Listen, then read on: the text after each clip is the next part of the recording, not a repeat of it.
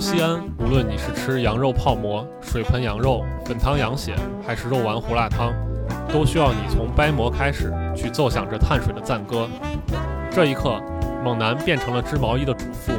美女变成了瑞士的修表匠，各自雕琢起手中那独一无二的艺术品。然而，不变的是桌上一张张闲不住的嘴巴，因为只有掰馍时的会谈，才是最能让西安人坦诚相见的谈话时间。欢迎收听由网山品牌呈现的谈话节目《掰馍会谈》。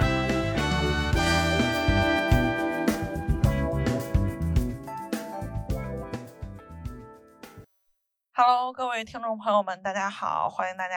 来收听新一期的掰馍会谈，又是我们熟悉的三个人啊，我是主播小石，嗯，第二位主播是我们熟悉的林老师，林老师给大家打个招呼吧，Hello，大家好，好久不见。嗯，还有我们熟悉的白师傅，Hello，我又来蹭话筒了啊！嗯，好，嗯，我先解释一下，就是我们为什么这么久都没有更新的原因啊，就是我们整个十月都非常的忙，就疯狂的在加班，然后因为工作忙，所以导致我们这个疏于更新，但其实我们非常非常想更新啊。啊、忙于赚钱啊！对对对，十月份的时候，网山一直在参加西安本地的一些市集活动啊。就是我们这录节目一般都是在工作这个百忙之中抽空，然后把节目一录。但是十月份实在太忙了，每个周末都要参加一些呃市集活动，来给我们品牌曝光一下呀。然后呢，跟大家交流交流。所以说十月份一直没有机会把节目续上，然后今天终于有空了。十一月份我们还算档期足，并且把接下来几期节目都已经策划好了，这接下来就不会漏了啊。嗯，所以之后还会有一个很稳步的更新啊。那我们这个话接十月份我们更新的这个呃播客节目啊，就我们当时聊的是这个十一去哪玩儿，就我们确实没没空出去玩儿了，但是不知道白老师你出去玩儿没？我肯定出去玩了呀，对吧？就是要不然这节目咋录呢？对，啊，嗯，你知道我去哪儿吗？大家想知道我去哪儿了吗？去了一个我们之前提过的地方啊，就是我们之前节目，如果大家仔细听过的话，我们之前聊过一个除除了西安之外的一个城市，对，提到过好几次好像。对，泉州。对，这次十一就跑去泉州玩去了啊。嗯，然后刚好是泉州，也是我跟小石都之前去过地方。对，所以说我们今天三个我们三个人一合计说，哎呀，这地儿就是大家都去过，对吧？我们就好好聊一下。而且泉州也是一个非常有聊头的城市，对吧？对对对，而基本上算是我第二个老家。呵呵。嗯，对，就是呃，而且我觉得咱们三个去泉州的这个时间跨度还挺大的，因为我当时是大学就大四的时候去的，然后在我去过泉州可能大半年之后吧，然后林老师去了一趟，哦然后又过了将近一年，然后白老师又去了一趟，就我们三个人对于这个泉州的记忆好像还是时间有点漫长。就我先说我自己啊，那哎还行吧，这两两年之内咱三个都去过对对于啊城市更新周期来说，这不算个啥，两年是吧不？至于反差太大。它没有啥重要节点，比如泉州办什么全运会之类的，啊突然两年之间就大变样了。嗯，嗯，是我我先说一下我记忆里去泉州啊，我当时去的时候是，呃，冬天的时候，然后泉州给我最大的印象是特别暖和，然后还有就是，就我当时就觉得就是南方城市嘛，它不太辣，然后我当时在那个就就是那个钟楼那个地方吃他们那个鹅蛙煎，然后我给那个老板就就理直气壮的说，我说我是北方人。你不要顾及我性命，就给我冷怂的放辣。然后老板可能就感觉收到那种使命召唤一样，就给我放辣，最后给我辣的不行，就在那个地方就差点就就就辣的就满脸涨红。我我跟你说，真的，南方辣的特别辣。我去上海吃面，我就照着就西安放油泼辣子的标准，然后就放辣子，我靠，给我辣死了。就是我后来研究了一下，就是说，咱西安出产那种秦椒啊，它是以这个香著称的，而它并不是以辣取胜，就实际上它辣度没有多辣，对，咱咱这边吃辣其实追求的不是辣，就是那个就油泼辣子那种香味儿、啊香味儿。不过确实南方那边儿整个你要说真要吃辣的话，都就你比如说像粤菜里面蘸那个辣酱，其实也挺辣的。啊，咱不能一味而论说南方人都不吃辣。对不过不过说回来，就是咱在咱现在都去过泉州，然后呢也在泉州那儿吃过各种东西。你们吃得惯这种藕蛙煎这种玩意儿吗？呃，我先说我，就是我当时去吃那个鹅蛙煎，哎呀，算了，我还是管它叫蚵仔煎吧，因为这个鹅蛙煎是我小时候看那个 偶像剧，然后里头那个女主为了得到男主的欢心，然后学做鹅蛙煎，然后但是后来我那个到泉州的时候，大家都管它叫蚵仔煎，所以我就这个入乡随俗。就所以这个这个发音是那个偶像剧里面硬编的是吗？我我觉得他因为那个偶像剧台湾偶像剧，他说也是闽南语，但我不知道为啥他就很做作的管它叫鹅蛙煎。这种这种其实。就是应该是就跟那种英语中在夹杂着中文一样，它偶啊，它其实就是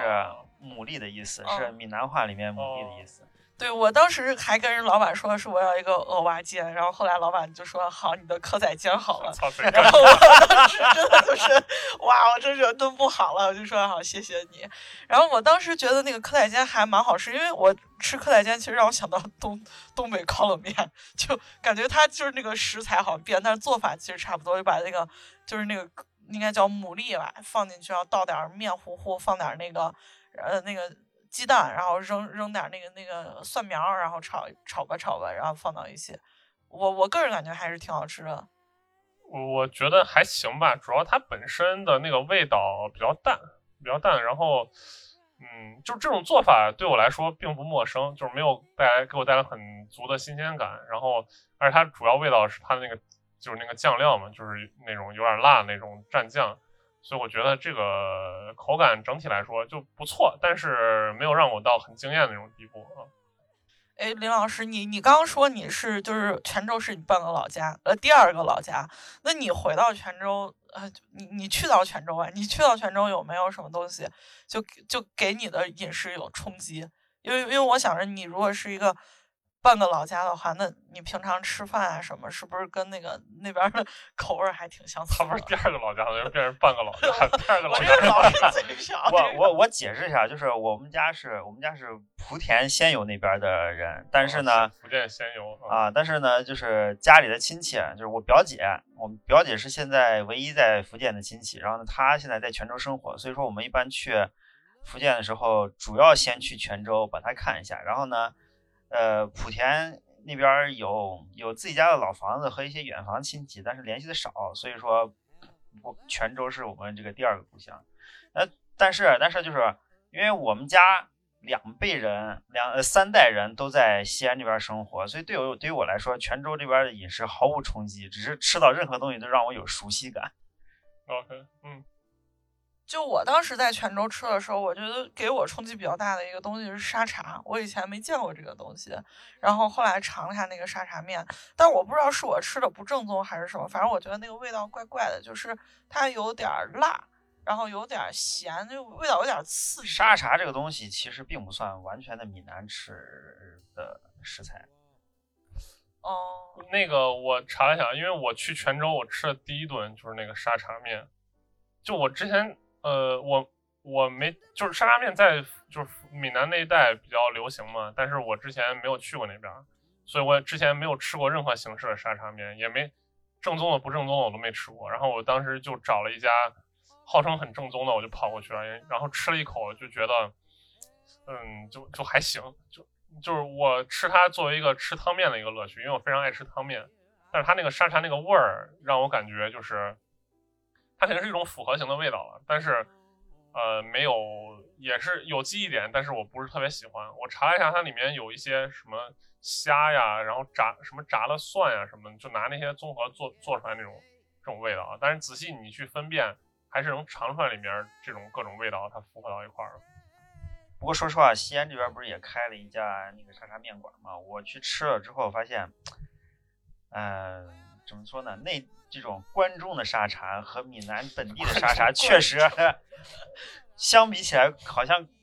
咱们西安这边的这个沙茶面馆过滤掉了很多东西，尤其是应该是去掉了一些关海鲜味道的食材或者是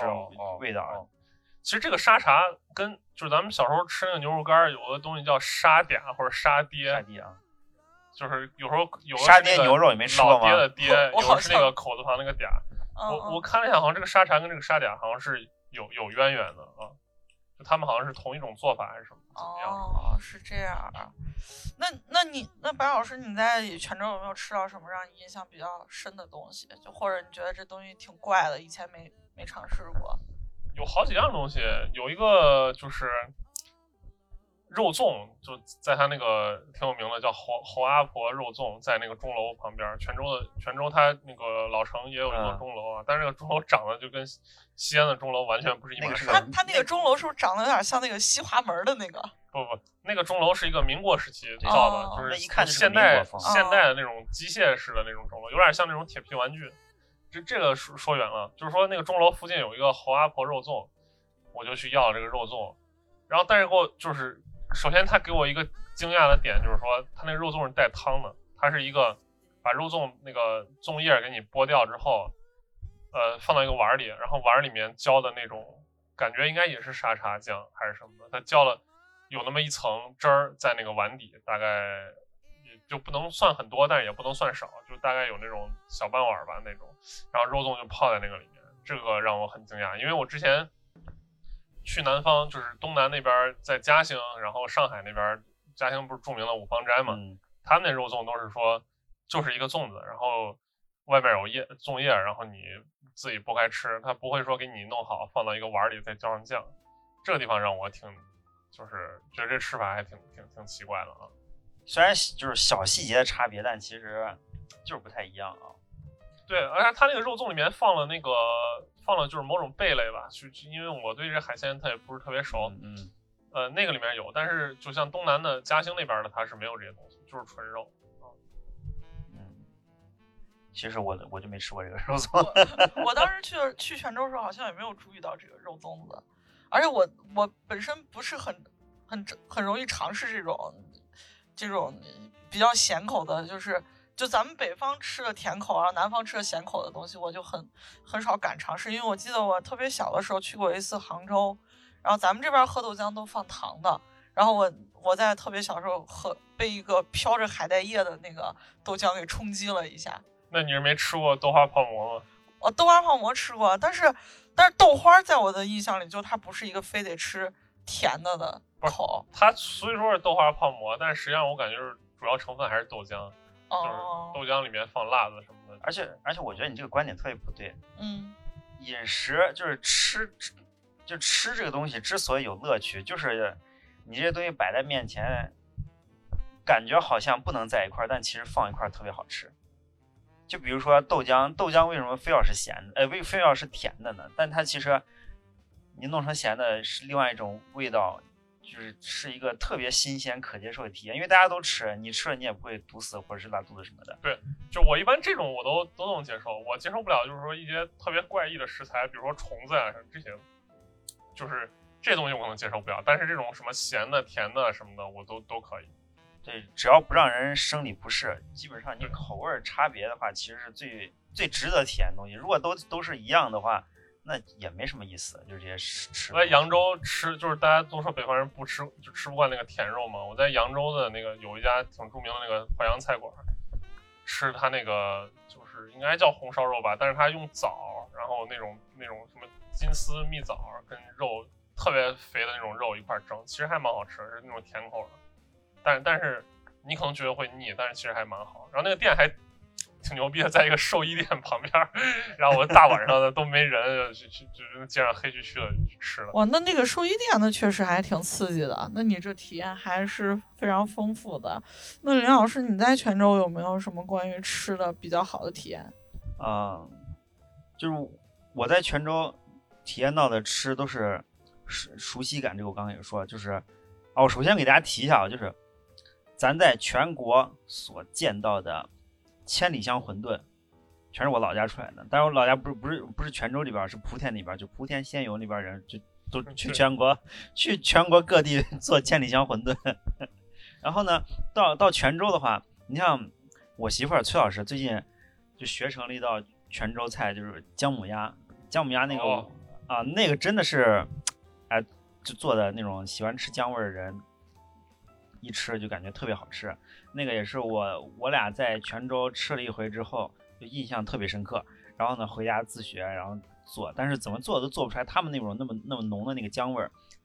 姜母鸭就是先拿干姜，就晒干了的姜，然后呢煎油，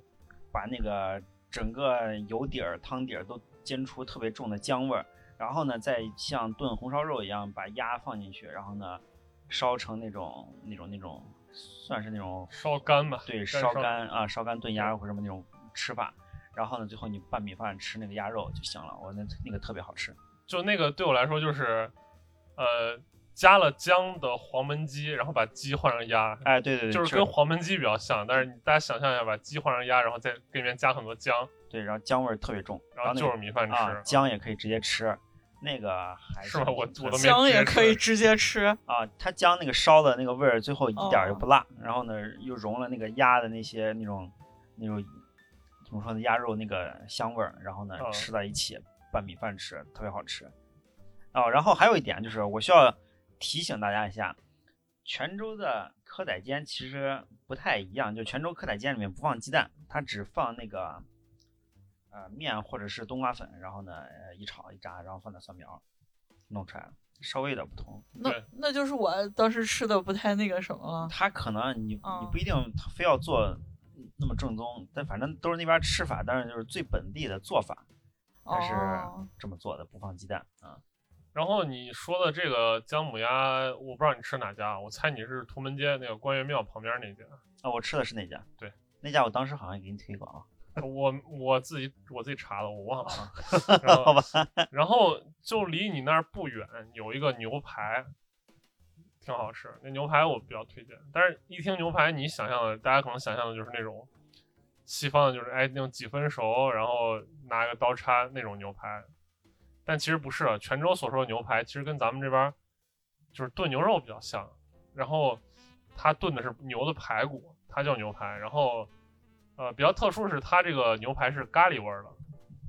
就你你很难想象一个某个地方的那个传统小吃是咖喱味儿的，它这个牛排就是咖喱味牛排。然后你去要一份牛排的话，它实际上是拿个小碗给你装那个排骨，装那么三四块，然后你再要个米饭什么的，就就就挺好吃，炖的特别烂，然后也特别入味儿。对，西安这边在北二环那儿有好多家泉州什么牛肉锅啊什么馆子，那个就是泉州做牛肉的一个怎么说呢，非常正宗的一个特色，就是你到一个牛肉馆子，重要的几个吃法就是第一吃牛肉汤，然后呢，然后呢牛肉汤涮菜，然后就是牛排就米饭，这几个是一套的一条龙。牛腩，然后牛牛丸、牛筋那些啊对涮，然后呢，在那在那个牛肉锅里吃。然后白老师说这个牛排也就是其中一个环节。我们去，我我也去吃了另外一家那个这种这种泉州牛肉馆子，它就是那个老汤，你就看那锅，感觉几十年没换过汤，几十年没洗过的锅，然后里面炖的那个牛肉，然后拿出来吃特别香，就都是还而且都是确实都是咖喱味儿的啊。对，就不知道为啥，就是他们那边的调料，就调味儿，就咖喱、沙茶什么的，就都还挺奇怪的。嗯感觉还挺重口的，就对这个其实估计就是跟那边的那种文化融合有关，大家能试的口儿比较多一些。然后他那边还有个让我印象深刻的东西，嗯、可以当，甚至我觉得可以当零食吃，叫醋肉。醋是那个，就酱油醋的那个醋，然后肉就是肉，就是肉。对，那个醋肉我前一阵儿还查过一下做法，因为老记着吃，但忘了看咋做。它其实就是把猪肉，然后那个用地瓜粉和醋，还有姜揉揉揉拌拌成那种呃那种那种黏糊的那种面包肉的那种感觉，然然后一油炸啊就可以吃了那个东西可以炸好直接吃，也可以放在某些东西里面煮，啊就有点像小酥肉那就有，点像那个小酥肉，但味道不一样。它那个味道有点，就是有点让我想起来那种街上那种炸鸡排，有点有点像那个，但是我觉得比那好吃。嗯，然后你如果去泉州吃他们非常重要的一种早餐叫面线糊，那里面就所谓的面线糊就是面线实际上是面，但是它特别细，就细到我感觉比粉丝可能还细。嗯，是它差不多，它那个专面线是专门的一种料，然后呢下到汤里，然后放在一个比较有点粘稠的一个汤里面，然后就叫面线糊。然后面线糊吃的时候，里面可以加各种各样的配料吧。然后这个醋肉就是非常就加在面线糊里边是非常经典的一个搭配，还有油条什么的，就就很好吃啊。对，它就相当于它一个稍微清淡版的胡辣汤的汤底，然后你可以加各种啊、呃海鲜料呀，或者是那呃，种但是它下水料、啊。它跟胡辣汤不一样，是胡辣汤是牛肉牛肉的那个味儿为主，它那个就是呃面线糊的那个汤底可能是还是那种啊海鲜什么的熬面线面糊那个一般是用猪肉或者海鲜一起煮煮成那个高汤鲜味儿啊啊，然后呢做。那个是，嗯、福建那边地区还都挺常吃的一种早餐啊。对，而且我觉得它那个油条特别好吃，我一碗面线糊我吃了三根油条，然后里面加醋肉，哦，是吗？我我在那吃基本上没配过油条，为啥油条那么不一样不？地道。你的你的半个故乡是假的 我我光我光顾着吃那些什么下水海鲜什么的凑啊！对对，你可能料加太多了，啊其实配油条是非常好吃啊。像在厦门的时候吃那个鸭肉粥，我在那连吃了好几天，每天就换不同的料，然后呢在那吃，就特别好吃。啊，对，其实包括包括我们说那个那个沙茶面里面也是，你可以自己配各种各种料，就是有点像冒菜了，就是你选各种东西，但是但是它都是以海鲜类的东西为，主。好像福建、广州这种吃法还挺普遍的，一个一个像什么一个这种基底的主嗯食，嗯，然后上面配各种海鲜。啊、海鲜下水的食材，你随便选自选的这种东西。其实也能理解，你说他们就靠海吃饭嘛，就可能嗯捞上来啥他就煮啥，他今天嗯捞上来这种这种贝啊，或者明天那嗯那那种螺呀，对吧？他就煮一锅汤都都搁一块儿一煮，对吧？对他也不是说特定的时候一定要非要什么什么样。对，跟我们这些主食配主食的地方 对 差别很大。那么刚刚说到泉州这个吃的，反正我一般吃饭就局限性比较高，所以这个有的时候老是会错过一些比较好吃的东西。然后我当时在泉州就是，呃，跟就是当地人坐在一起吃饭，然后就我就没事儿跟人家瞎搭讪嘛，就跟人家聊，然后就聊到了我特别感兴趣的一件事儿，我就问人家我说，那比如说我如果就是。泉州就是你们现在这个位置，就我一般跟人家聊，比较喜欢问两件事。第一个就是我现在在的是你们市中心吗？然后我当时就问人家，人家说差不多你就是在市中心的这一片儿，因为我住在离那个就是泉州老街差不多步行有个十五分钟左右的地方。然后他们就说这是市中心，然后我当时就问那个呃我的民宿老板，我就说那这边的房价是多少钱？然后一听之后还挺惊讶的，就感觉还挺贵的。其实我觉得啊，你既然聊到这个，我们有必要把这个就是给没去过泉州的朋友们大概了解一下泉州这个这个城市的概况，对吧？你一上来说一堆肉粽啊啥，他他其实对泉州这个事情可能没有概念。其实泉州非常非常古老的一座城市，对吧？呃，嗯而且当年也是曾经非常的繁荣，对吧？当年的刺桐港是一度的世界第一大港啊，当然这个这个到底是不是可能可能有待争议，但是你说是可能也没有太大的问题。然后它主要的当时的产业呢，就是通过海上海上贸易，这是支撑它泉州繁荣的一个重要的节点。然后他当时住的城就跟北方这个，你像像唐长安啊，或者说呃明西安府呀这些城，它没有那么多的政治的礼仪性的这种空间规划，不像咱们都画的四四方方的那种。他当时修筑城墙呢，还是因地利为变，然后搞的就是贼弯曲，然后最后因为它长得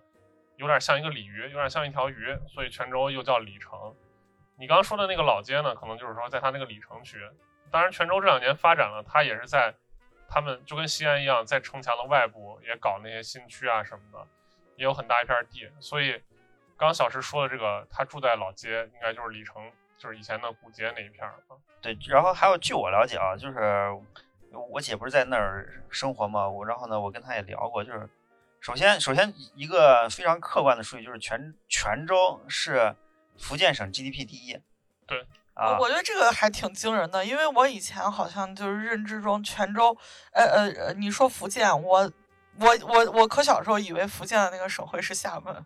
好，然后我后来后来才知道原来是福州。嗯，整个福建吧，其实大城市就是沿海这一溜，然后呢，每个城市，呃，相隔相隔一个小时左右的高铁车程吧，你，呃，就一个小时都不到，反正就是福，呃，福州，呃，下漳泉，对，嗯，漳州，漳州、厦门、泉州这几个，这基本上就是大城市，就这四个，然后全排在那个那个哪，那叫什么？台湾海峡这一片儿。嗯，是啊海沿海这一块儿沿海这一带啊，然后泉州这个地方，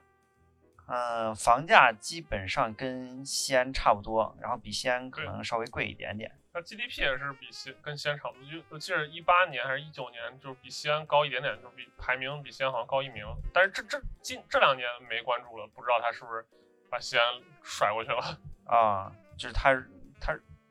那福建 GDP 应该整体都很高啊。如果他是福建第一的话，对吧？呃，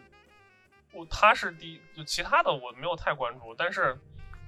就就怎么说呢？泉州虽然 GDP 按理来说应该是福建第一高，但它知名度其实比厦门来说还是差远了，包括可能连福州都不太，就是可能也知名度上可能也比不过福州，对吧？啊，这那个这个就是录咱们录节目的时候，正是赶上双十一啊。我最近正在看好多这些淘宝上的货，然后买鞋啊什么的，就嗯你能看到好所有，比如说像在抖音上或者像淘宝店里卖那种什么外贸鞋什么的，不是铺天的吗？不是现在都在泉州，主要都在啊泉州。你只要是看这这个是泉州发货的东西，它肯定靠谱。哦，我观察了好多，呃，其实现在就是咱国内能想到的好多，呃，一线的这些运动品品牌，大部分都在泉州，比如像安踏系，安踏其实收购对对哦，好多品牌。对对对，你你说到这个，让我想到了，我当时就是去漳州那边玩，然后到一个东山岛，到一个岛上，然后我那个民宿老板就跟我说，我过年的时候要去泉州，因为我当时跟他说我下一站要去泉州，他说我过年要去泉州，我就挺惊讶，我说你去泉州干啥？他说我去泉州买衣服呀，他说我要到哪个哪个街上，就有点类似那种。就是咱们专门到那个地方，然后他说，然后那个老板还跟我说，啊，我一次要买六七千块钱的衣服啊，就我跟你说，一堆衣服就从泉州买回来可。能你你不知道这种购物模式，就以前西安康复路就是非常好多西北的各各其他城市的这个这个人都跑来康复路来，就是买买，包括陕北的啊什么的，他们一过来就买一堆，有的还专门跑康复路来进货，然后回回他们城市去摆摊儿啥的。那个在九十年代或者说在网购没兴起之前吧，这种购物模式其实都是很普遍的。我觉得我下一次再回泉州去找我姐的话，我可能就要去把这些地方转一下。对，我我就特别好奇那些成堆成堆卖鞋，把鞋卖那么便宜的地方到底在哪儿，我要去看看。我还真路过什么安踏，还就是我打车有一次去那个崇武，就旁边那个古古镇，然啊，后好像路过那个安踏总部嘛还是啥，反正他那个就是什么三六一啊什么的，嗯就这些国产的这些运动品牌，都是从泉州过来的吗？对，好多人都是从那儿发家，做这个生意发家的。哦啊，哦，对，当当时我啊、对，当时我就那个东山岛那个民宿老板就给我展示了他的鞋，好像就是安踏的鞋，但我看着 他还挺喜欢的，跟我跟我说还带着全家人都去购物，挺好的呀。。你这你为什么？嗯，对对，我就说这个，对我 就是李老师就说到这个泉州这边就贸易比较发达，我就突然想到，确实是好像周边的人都很认同泉州这个地方，大家还会去那儿购物啊什么的，很喜欢。而且确实，如果我在今天生活在泉州周边的话，我也愿意这样去来买东西，而不是去网购。我觉得这样特别有意思。泉州本来也挺值得逛的，然后就在那买好多便宜的鞋呀、什么的反正就是当散心嘛，对吧？啊。就就我当时，我我跟大家讲一下，我当时为什么去泉州啊？可能就可能没提过这个事儿。其实是我在网上认识了一个泉州的网友，然后这个网友就大肆给我安利他的家乡。然后我当时跟他说我很喜欢历史，然后他就他就突然甩一句：“哦，那你喜欢历史，你不来泉州，你觉得你觉得这可以吗？”然后就开始跟我说啊，泉州哪些博物馆什么的，一下子给我就把胃口吊起来了。然后给我推送了好多关于泉州的历史介绍啊什么，我就觉得非常有意思，然后就去了。然后去了之后，我觉得泉州给我的感觉就是很很熟悉，但是又又不一样的那种感觉。我觉得这种熟悉点是在于，你去的很多地方，它都是有历史痕迹可以寻找的，比如说，嗯、它那个开元寺呀，然后呢，什么呃。呃，李治故居啦什么的，就好还跟西安我觉得是比较相似，但又不相似的是它那个城市景观啊，或者说这种历史跟我完全跟我熟悉这种黄土地上这个延续下来的历史就完全不太一样了。就是你说这个历史，你说相似，所谓相似，只是它呃都是保留了一些古城里面的以前的那些所，就我们现在所谓的景点，以前的古迹，它保留的比较多。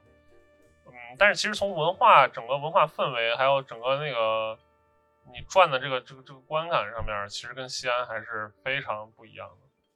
我甚至觉得就是说，它夹杂了它它夹杂了就是地域文化和他们那边就是我还有一些历史上的东西在北方消失掉了，但是在在他们那边还保存着。这个我们后面可以慢慢聊这这块儿，但是整体给我的感觉就是很不一样。对大家，嗯，呃，我们给没去过泉州朋友，大家大概讲一下泉州的观感啊。就是泉州这个城市，它的里城区就是它的古城所在的范围，就可以理解理解为现在城墙就是西安城墙里面那一片儿。对啊，但是比西安城墙里面那一片儿大概大个好几倍啊。然后呢，全是那种低矮的，最多两三层的楼。然后呢，出了里城区，靠沿海这一片儿，才呃整个外围吧，整个外围一圈才开始有一些更多的新现代建筑啊或什么的啊。所以说你在泉州下高铁站了之后，然后呢要从要从高铁站一直到你下榻的酒店的话，一般就是路过的时候，你会发现一个特别大的这个反差，就好多，比如说古城就是古城了，比如像什么阆中啊，或者是什么平遥啊什么地方，它古城就是古城，但是泉州是一个呃古城和新城放在一起的地方，所以这个感觉跟西安其实特别像，但是但是它又有那种特别特别浓郁的闽南文化，让人感觉又就是我们北方人去的感觉时候，可能又特别不一样，是吧？就是你看咱西安很多居民楼都是那种土黄色，这是我吐槽过多少遍了，我觉得太难看了。就是有时候，尤其是雾霾天，一弄灰蒙蒙的。但是去到那边儿，就他们那个主色调全是那种红色，就是那种砖红色。就他们那边把那种房子叫错嘛，就是很多那种古古错，就是错是那个厂字头底下一个西，就是那个曾错庵那个错，就是这啊，个错对，昔日的昔日的昔，嗯。然后很多都是那种红砖的那种，整个看上去一片就是红红的。包括他们那边，呃，有一种特殊的建筑叫骑楼，骑楼是，呃，怎么说呢？就是你可以看出这个城市当年的这个商业氛围啊。就是什么叫所谓的骑楼呢？骑楼首先是一个那种两层的楼，但我不知道它有没有三有没有三层的骑楼，我不太清楚。大多数都是两层的，可能也只有两层的。就是它是一个临街的两层的楼，一楼是用来做生意的，二楼是可能是住人的。但它特殊的一点是，一楼的做生意的和二楼的那个呃面儿不是平齐的，它一楼的那个店面要比二楼的那个墙相当于要退后一截，然后然后前面有两根柱子支撑的，然后然后退后这一节呢，就给行人相当于是人行道，就是人走在人走在他那个门一条街上，但是他头顶是那个二楼的房子凸出来那一截，然后他可以去门面去去这么就做做做生意，相当于这个东西就是说，首先它临街便于做生意，然后二楼能住人，这些人就是就相当于商住一体，而且他还充分考虑了行人就是来回走路的这这这个这个便利，就是可见这个东西一定是在一个有非常人多逛街的这样的一个就是很市井的这个商业氛围里面，它才能发展出来的这样一种形式。对，它就这个骑楼也是在南方那个地区，呃，既能遮阴，然后呢又能又能避雨，就那边天气可能比较多变嘛。然后呢，它又是那种，呃，怎么说呢？明显就是商业化来产生的这种对啊、商住楼。对，最早的商住楼这对这是临街两层楼，然后呢下面做生意，上面住人。对，呃，就是白老师你说那种骑楼，是不是就在他那个老老城区那一片儿就？街面就什啊么图门街啊，啊那街对街面上全是那种，对你说到这个，我就红色为主调啊，对我就回忆起来，感觉还是就大片见到这个还挺多的。嗯，对，对，那边人嗯感觉特别好的地方就是这些，你像这些骑楼，它其实基本上都好几十年的历史了啊。然后呢，包括它，包括骑楼背后的那些古厝啊什么的，泉州市整个里城区它基本上没有多少拆迁改建的东西，所以说它那古房子保留特别多嗯，全是那种低矮的呃一两层楼，然后呢还不是那种像咱们西安这理解的这种棚户楼啊，什么那种烂红砖墙墙那种，看着特别破破旧旧城中村里啊面那种小二楼，对对对嗯不是那种的。看着都是特，人家那边那个古厝看着就特别，嗯，还是就还是有文化信息啊，嗯不像不像咱们这就一看就是临建，就这种感觉啊，差别特别大。嗯所以说，在那个古城去逛的时候，就在泉州逛那个体验也完全不一样，它就是能在这些古厝之间的这些小道里，你就走来走去瞎逛就行了，也不需要有什么特别的规划？对特别路线，你走这条路也能到你想去的地方，走另外一条小小一点的道，你稍微挤吧挤吧出去，你也能到什么开元寺啊，还有吃它那些主路啊或什么。而且它最爽的是它有那个共享电动车，经常骑着就就走，随便转转啊。对，共享。经常就看到一个地方说，哎，这地方人挺多，然后一看是一个什么景点儿，呃，一个庙，一堆人在那烧香什么的。啊，随走随停转就行了。对，特别适合骑共享电动车。在那里面，在他那个古城区转来转去。喜欢在城市里走路的人推荐啊。嗯，就我们给大家讲了，之前讲了一两期的关于呃城市漫游的这种话题，就泉州就特别合我们胃口的一个目的地。嗯，对。呃，刚刚嗯，白老师和林老师你们都提到了一个地方，叫开元寺。就我当时去泉州的时候，也去开元寺转了转，但因为好像就是时间有点久了，我有点记不清了。你能给我讲讲？就是这是一个这是一个泉州的景点儿，然后大家都提到了开元寺，那它是不是一个泉州必去景点？我这么说吧，泉就是开元寺就是泉州最知名的，就是最门面的景点，就是开元寺。啊，除了那些博物馆什么的，就是说在这个，对，就就你像你像我们网山做文创嘛，对吧？就做文创的时候，你挑产品，它就得挑一个一个标签化的一个景点儿。对。然后那开元寺就是泉州的标签儿。对我当时记得那个开元寺还挺高的，因为我最初看到它是在一个红墙后面，然后寺突然就凸出来了一大截。不，它它是这样的，它开元寺其实最著名的是它开元寺里面有两座塔，一个叫一个叫东塔，一个西塔。它学名叫什么镇国塔还是什么？反正它有个学名，但是泉州人都把它叫东塔西塔。这两个塔实际上是泉州最标志性的建筑。然后你如果站在泉州古城的一个高处的话，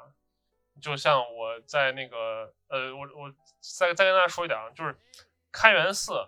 它门口有一条街叫西街，那个西街呢，就是其实是一个很热闹的，有点像面向游客这这样的一条街。然后西街也都是它秉承它一味的那个，就是老城区里面那种两三层楼的这种建筑。你如果在西街里面有一些咖啡馆什么的，他让你上到那个他的楼顶，当然相当于天台，你去看的话，开元寺的东塔和西塔两座塔是整个泉州古城最高的东西。它不像我们去大雁塔，你到大雁塔，你比如说你上大悦城那个平台，你去看，你会发现周围有那个西影厂的那个那个楼，嗯嗯，还有其他的各种。远处各种居民楼特别高，住宅什么的。但是你如果站在西街的那个楼上，你去看，绝对最高就是那个，就是开元寺的东塔西塔了。这个他们这个空限高做的非常非常好啊。这这也是泉州古城整个古城都值得逛的地方，就它古城保持的特别特别完整。你在古城里面几乎见不到，就属于古城区的地方就见不到什么新建筑。啊，你你如果去那儿，你你就你光看轮廓，你不看那些细节的话，你看这个天际线，你看它的那个就是东东塔西塔的这个这个这个形制，然后你再看周围那些呃热闹的商铺啊，都是两层三层，你会觉得特别像京都，会在那个京都那个二年版三年版那块看，就它的有一些什么八坂神社里边那些塔，就就就这种感觉。对，而且西街这个地方，西街这个地方其实。大家可以理解为像回民街这种旅行呃旅游商业街，但是它又比回民街更有生活气息，生活气息浓得多。呃，它不是以吃为主啊，像回民街它是以吃著称，但是西街那个感觉就是以就卖一些小商品啊，但是它也有吃的，但是它好像不是说专门来这吃饭的，是还是有很多本地日常的商业在那儿，然后就反正。就我很担心大家一去了之后，对西街那么一看，就感觉那是个回民街的样子。但其实它比回民街还好一些。反正啊，你沿着西街一直走，然后呢，可以走到那边呃钟楼、泉州的钟楼和其他的那些街，它是一个必去的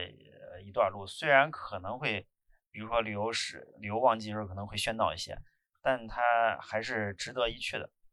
对你既然去泉州了，那你就把那儿去看一看，都逛一逛。对，那确实是这泉州很呃有很多地方跟我们还是不太一样的。那我们今天也聊了很多关于泉州的东西啊，泉州的景点儿、泉州的美食，以及跟我们西安不太一样的街景。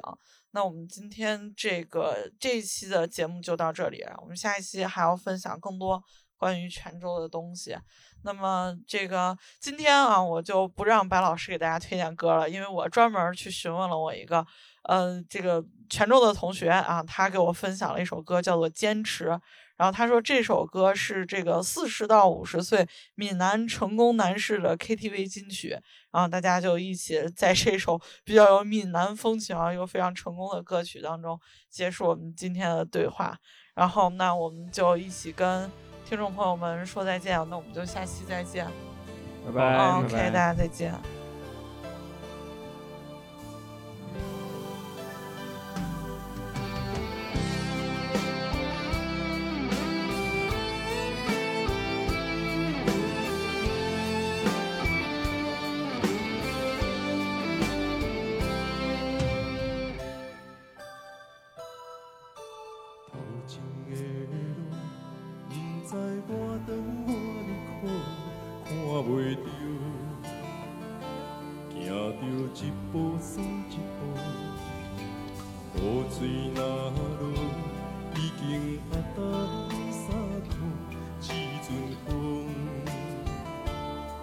只是阮的心情加坚强，成功的背后，不知有偌多苦楚。阮选择的路，一定坚持到成功。坚定的心伴阮向前行，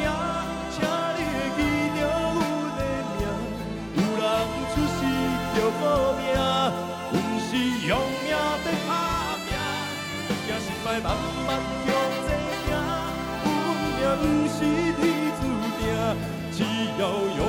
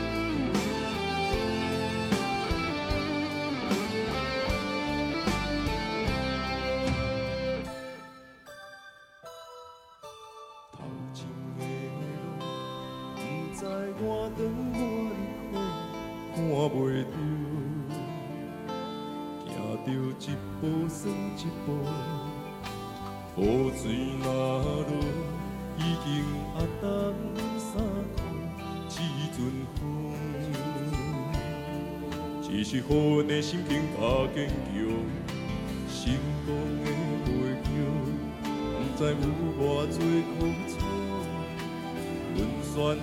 的路，一定坚持到成功。坚定的心伴阮向前行，请你会记着阮的名。有人出世着好命，阮是用命在打拼，